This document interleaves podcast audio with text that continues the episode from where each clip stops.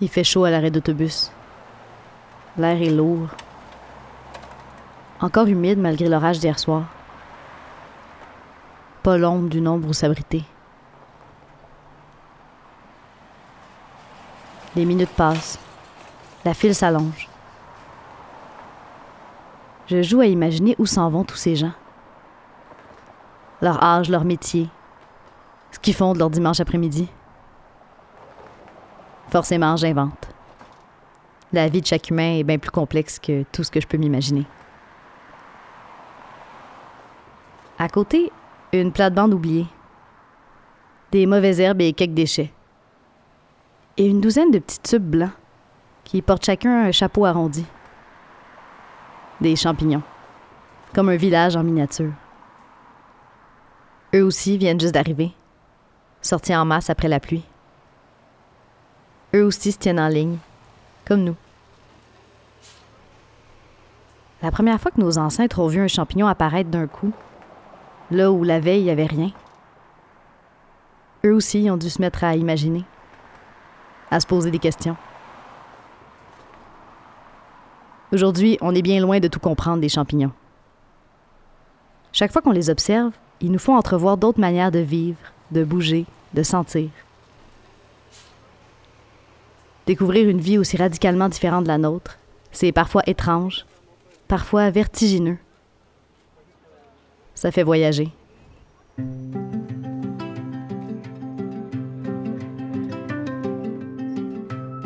En ce moment, à cette seconde, des milliers de vies se croisent.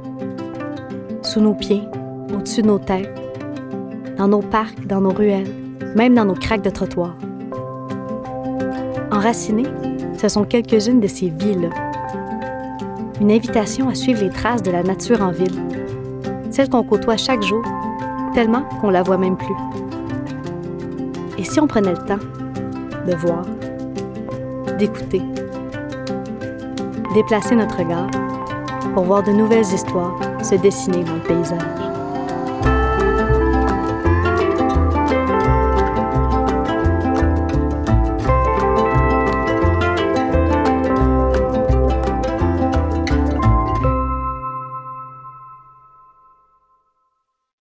Les champignons ne sont ni des plantes ni des animaux. Ils forment leur propre règne, le règne fongique. Ce qui apparaît à la surface du sol, qu'on appelle communément un champignon, c'est qu'une partie de l'organisme, celle qui sort de terre et s'ouvre pour disperser les spores qui vont faire pousser de nouveaux champignons. Parfois, on peut voir les spores être relâchés, comme des petits éternuements de poussière qui s'envolent quand on frôle un champignon. Presque toutes les espèces fongiques produisent des spores pour se reproduire, mais seulement une minuscule partie des espèces le fait sous forme de champignons. La plupart du temps, la reproduction fongique reste invisible pour nous. Invisible et pourtant spectaculaire. Chaque année, 500 millions de tonnes de spores sont relâchées dans l'air. Il y en a tellement qu'on en absorbe à chaque inspiration. Les spores, c'est la plus grande source de particules vivantes dans l'atmosphère. Elles aident même la pluie à tomber. Dans l'atmosphère, c'est autour de particules en suspension, comme les spores de champignons, que la vapeur d'eau arrive à se condenser en gouttelettes pour former des nuages, qui retombent en pluie et font pousser encore plus de champignons.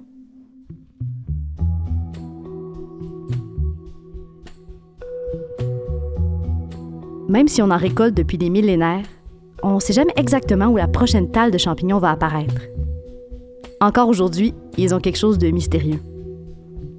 Parce que ce qu'on voit, c'est juste la pointe de l'iceberg. Le cœur de l'organisme vivant, lui, est ailleurs, sous terre, sous forme de mycélium. Le mycélium, c'est une structure commune à énormément d'espèces du règne fongique. Il se compose de filaments blancs qu'on appelle les ifs, des minuscules tubes qui s'étendent dans un vaste réseau à la recherche de nourriture. Même s'ils ressemblent à des plantes, les champignons sont en fait des plus proches cousins des animaux. Contrairement aux plantes qui transforment la lumière du soleil en énergie, les champignons, comme les animaux, doivent consommer de la matière organique pour survivre. Ils doivent manger. La plupart des champignons sont omnivores. Ils se nourrissent de feuilles mortes, de fruits, de déchets organiques, même d'animaux. À mesure qu'ils mangent, le réseau de mycélium s'agrandit. Et en s'étendant, il se déplace dans le sol pour chercher de la nourriture encore plus loin. C'est pour ça que les champignons apparaissent pas au même endroit chaque année. La forme que prendra le mycélium est jamais définie d'avance. C'est un voyage sans destination, dans toutes les directions à la fois.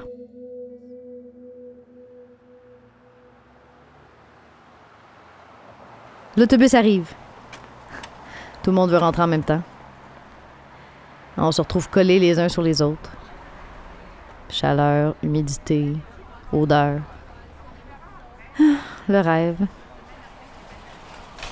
Essayez de pas penser à tout ce qui circule dans l'air. Bactéries, virus, spores de champignons. À la place, je m'imagine en champignon. Parfaitement heureuse d'être collée sur mes voisins, comblée par la chaleur et l'humidité. À côté sur mon poteau, je laisse mes yeux se fermer. L'autobus zigzague entre les voitures. Vire, accélère, freine, change de voie. Une if qui cherche son chemin dans le sol. Un environnement encore plus chaotique que le centre-ville à l'heure de pointe. Un monde grouillant de vie et d'obstacles. Des roches, de l'eau, des millions de bactéries, des vers microscopiques. Où une fourmi fait office de géante.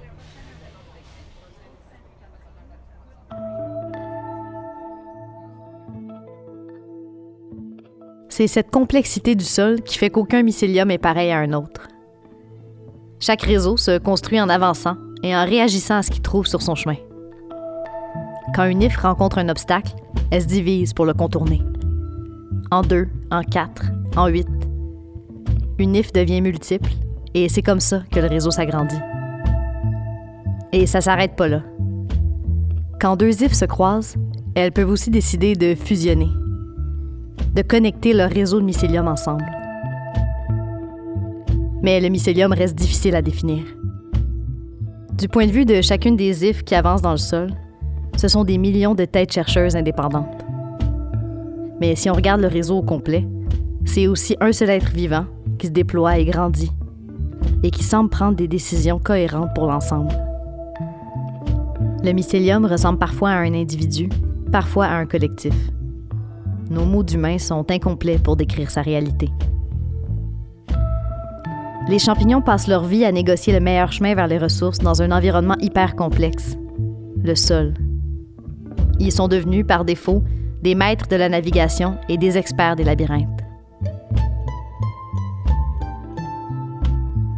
Dans un laboratoire, on a créé une maquette de l'île de la Grande-Bretagne, en terre, sur laquelle on a placé des blocs de bois inoculés de mycélium, à l'emplacement des principales villes.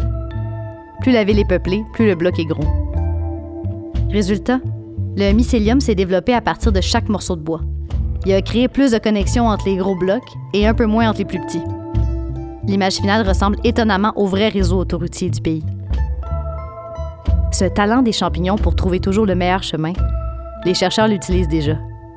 Certains se servent des champignons et d'autres organismes similaires pour trouver le trajet le plus efficace pour évacuer un grand bâtiment ou pour évaluer l'impact de la fermeture d'une route sur l'ensemble de la circulation mais ça pose des questions. Prendre des décisions, réagir à son environnement, c'est pour plusieurs la définition de l'intelligence. Alors, est-ce que les champignons seraient intelligents? Même sans cerveau ni système nerveux? Une chose est claire. L'intelligence fongique est radicalement différente de la nôtre.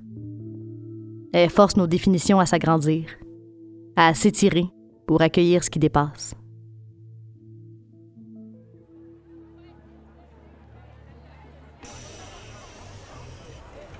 Finalement arrivé au centre-ville. La musique est forte. Des banderoles, des drapeaux, des chars allégoriques. Partout, les couleurs de l'arc-en-ciel. J'avance dans la rue de plus en plus bondée. Du monde partout. Tous un verre à la main. Je cherche le kiosque à bière. Là, juste à côté d'un vendeur de bretzel. Odeur de pain chaud et de sel.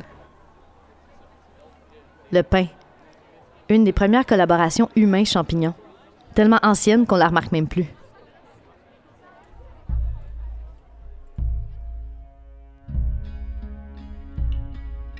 Il y a environ 3000 ans, un de nos ancêtres aurait oublié sa pâte à pain, un mélange de grains écrasés et d'eau, pendant plusieurs heures. À son retour, le mélange avait triplé de volume. Après la cuisson au feu et une dégustation qui marquera le cours de l'histoire, le pain à pâte levée voit le jour. Et c'est peut-être grâce à ça que les humains sont devenus sédentaires et agriculteurs. Le goût du pain aurait mené les premiers humains à lui accorder une place de plus en plus grande dans leur alimentation.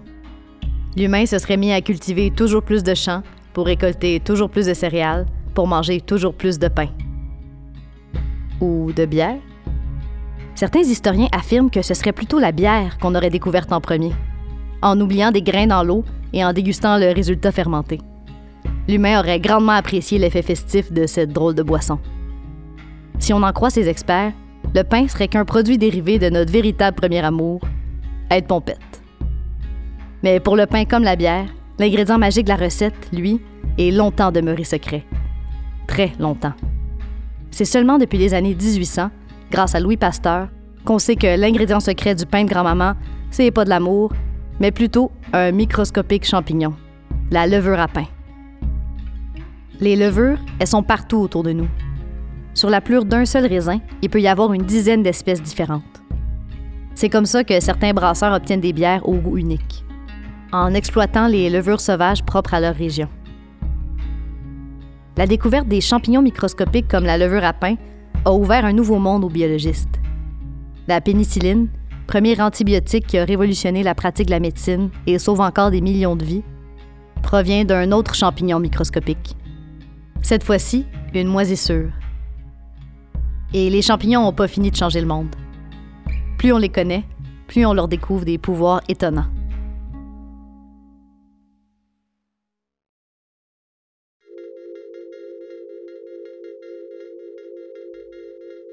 La mycofabrication, c'est l'art de concevoir des objets et des matériaux à partir de mycélium. Et les possibilités semblent presque infinies.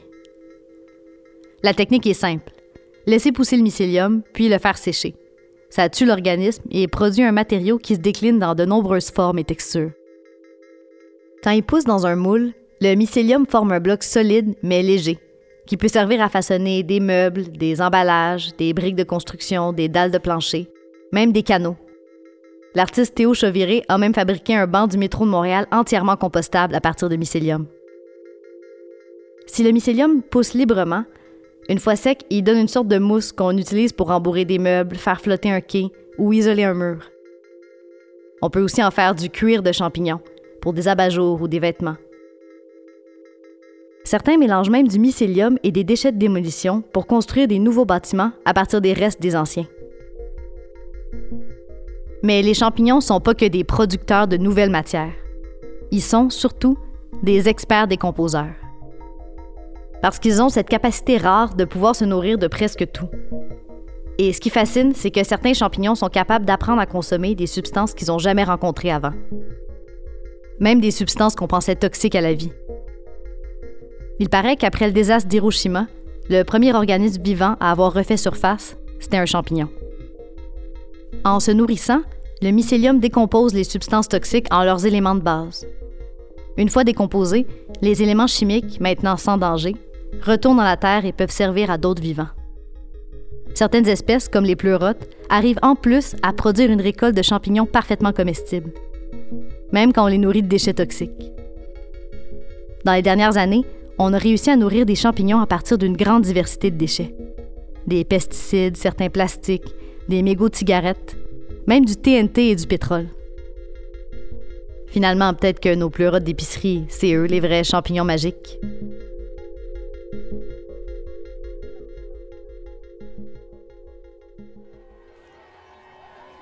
La foule s'est mise en mouvement. Un cortège qui défile le long de la rue.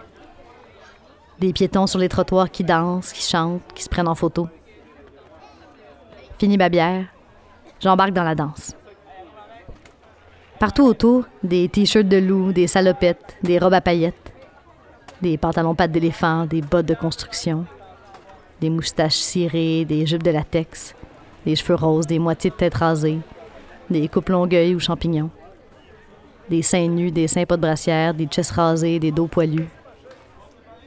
la diversité de la vie est dure à manquer aujourd'hui. C'est un peu déstabilisant et en même temps assez éblouissant.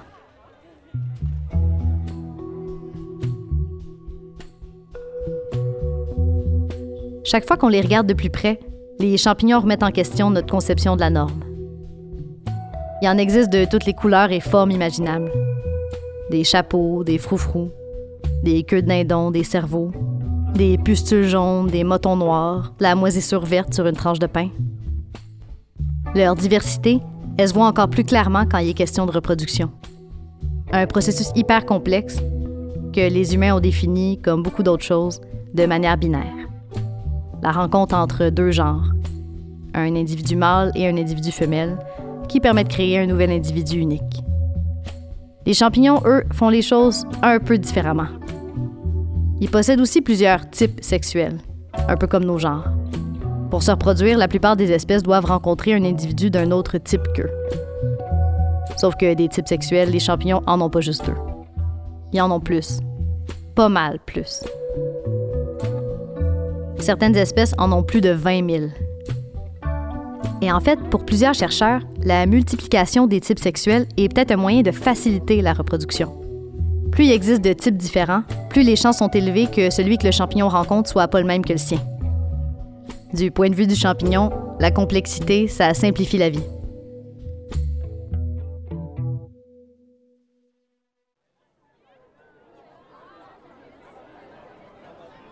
À chaque coin de rue, plus de monde rejoignent la parade. Les gens se poussent, se collent. Certains sont clairement pas à leur première bière. Gestes confus, des drinks qui se renversent partout. L'asphalte est collante comme la peau des inconnus qui me frôlent. On dirait que quelque chose s'est transformé. Les mouvements deviennent moins contrôlés. Ça saute, ça tombe les uns sur les autres. D'un coup, le paysage s'ouvre. La rue débouche sur une grande place. Et la foule se vide comme une rivière dans l'estuaire. Et moi, je me fonds dans la masse de tout ce monde qui chante, qui danse, qui vibre.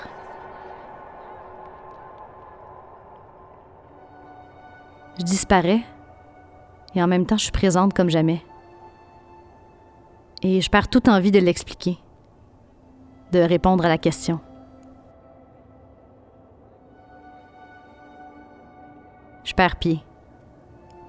Je monte, tombe, lentement, sans jamais toucher le sol, suspendu. Je flotte au-dessus de la marée humaine, couché sur la houle, porté par la vague des mille bras de la foule. J'ouvre les yeux. Ciel infini. À côté, au centre de la place, un lampadaire. Je tends la main, m'accroche comme à un mode bateau. Seule structure stable parmi la foule qui tangue. Je reprends pied juché juste un peu au-dessus de la masse vibrante. Les banderoles qui claquent au vent. Je reprends mon souffle.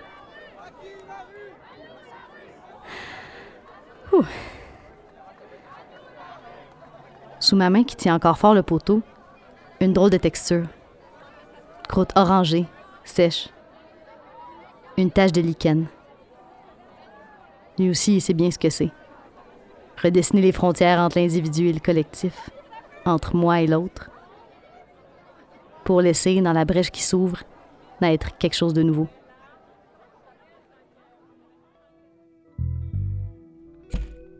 Les lichens sont partout, sur les arbres, les roches, les murs. Ils recouvrent 8% de la surface de la planète, une superficie plus grande que celle des forêts tropicales.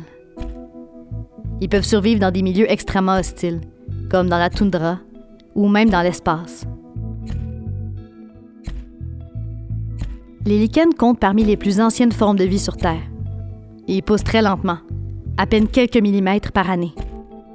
Et jusqu'à très récemment, on ne savait pas vraiment ce que c'était, un lichen. Pendant longtemps, on les a considérés comme des plantes ou comme des champignons. Le lichen est ni l'un ni l'autre. Il est les deux à la fois. C'est une symbiose, un organisme qui résulte de l'association entre deux espèces très différentes, une algue et un champignon. Le champignon fournit le volume et la structure du lichen. Il lui permet de s'accrocher aux surfaces et d'absorber de l'eau. L'algue, elle, fait de la photosynthèse qui lui permet de se nourrir. Les lichens ont été parmi les premiers à coloniser la Terre. Et c'est même grâce à eux que sur Terre, il y a de la Terre. Les lichens sont un des rares organismes à pouvoir dissoudre et digérer la pierre. Quand ils meurent et se décomposent, ils forment le premier sol sur lequel d'autres plantes pourront s'enraciner. Grâce à eux, les éléments minéraux présents dans la pierre se retrouvent dans le sol et deviennent accessibles aux plantes qui s'y établissent après. Les lichens transforment la matière inerte, la pierre, en matière vivante. Encore aujourd'hui, la formation des lichens recèle plus de questions que de réponses. On pense qu'une espèce de champignon sur cinq a la faculté de se licheniser. Mais on ne sait pas encore exactement ce qui motive les espèces qui se rencontrent à décider de collaborer. Et parfois être deux, c'est pas encore assez compliqué.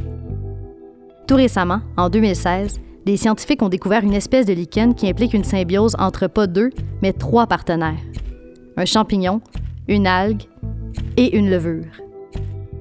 Deux ans plus tard, la même équipe a trouvé un autre lichen qui, lui, combine les talents de quatre partenaires. Aujourd'hui, on a presque appris notre leçon. Les lichenologues, en tout cas, savent qu'il ne faut pas sauter trop vite à une définition trop précise de quoi que ce soit.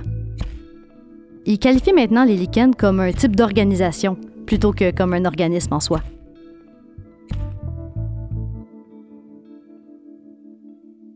Se définir par nos relations, par ce qu'on peut faire ensemble, plus que par qui on est chacun de notre côté. C'est peut-être une manière de commencer à faire les choses différemment. Surtout si l'avenir nous réserve des territoires aussi hostiles que ceux où les lichens ont réussi à s'épanouir. Mais pendant longtemps, c'était dur à avaler. Depuis la théorie de la sélection naturelle de Darwin, on voyait la nature comme une arène, où se joue une compétition féroce qui détermine quelles espèces survivent. C'est la loi du plus fort. Sauf que Darwin n'a jamais écrit que le plus fort gagne. Pour lui, ce sont les organismes les mieux adaptés à leur environnement qui ont le plus de chances de survivre. Et il y a beaucoup de manières d'être bien adapté à son milieu, notamment en collaborant pour multiplier nos forces. L'écologie, la science qui étudie les relations entre les vivants, a émergé quand on a compris qu'il était impossible de traiter la nature comme un meuble en pièces détachées. Toutes les espèces ont évolué ensemble et se sont adaptées les unes aux autres. Alors, est-ce que la vraie force qui mène l'évolution de la vie, ce serait la collaboration? Ça aussi, ce serait trop simple. Aujourd'hui, dans beaucoup de domaines, l'idée du spectre a remplacé les catégories binaires. L'identité et l'expression de genre, l'orientation sexuelle, la neurodiversité. De nombreux aspects de nos identités se situeraient sur un spectre. Le spectre permet des nuances, de la fluidité. Nos identités ne sont pas coulées dans le béton. Elles se construisent, grandissent avec nous, se déploient dans chacune de nos relations. Peut-être que les champignons nous apprennent rien de nouveau, qu'ils font que nous rappeler ce qu'on a toujours su, qu'on peut être ensemble et rester soi-même, que collaborer, ça veut pas dire s'oublier, que la vie n'est pas un état fixe, absolu, que chaque individu qu'on rencontre reflète un moment précis, dans un processus toujours en mouvement. La foule avance, scande des slogans à répétition. Des enfants juchés sur les épaules de leurs parents, qui tiennent des minuscules pancartes. Des couples, des familles, des collègues, des amis, des grands-parents. J'avance entouré d'étrangers. Comme dans l'autobus, mais différemment. Même si je sais rien des autres, tout à coup, on est ensemble. Chacun son style, chacun ses appartenances, chacun ses raisons d'être ici. Il y a de la joie, mais aussi une pointe de rébellion dans l'air. Aller à la rencontre de ce qui est différent de nous, c'est rarement confortable. Mais c'est la seule manière d'élargir les possibles, de redessiner nos frontières fatiguées. C'est toujours de la marge que le vrai changement arrive. Les champignons et les lichens aussi sont en marge. Il nous force à admettre que la vie débordera toujours de nos belles classifications. Et que c'est peut-être à notre tour de se laisser inspirer.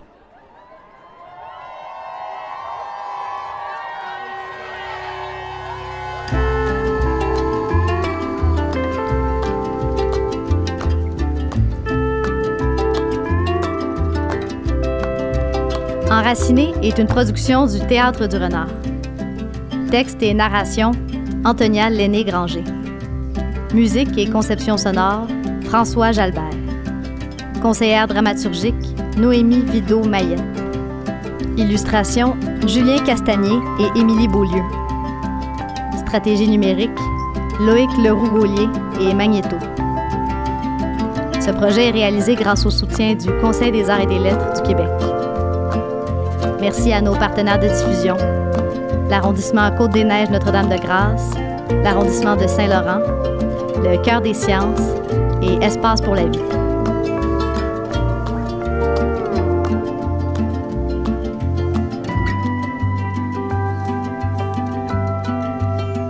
Vous en voulez encore plus? Rendez-vous sur la page web de l'épisode. Vous y trouverez une liste de ressources pour mieux connaître le monde des champignons et toute la diversité qu'il abrite. Et moi, je vous dis à très bientôt pour d'autres explorations de la ville et des vivants qui l'habitent. Juste ici, juste là, partout.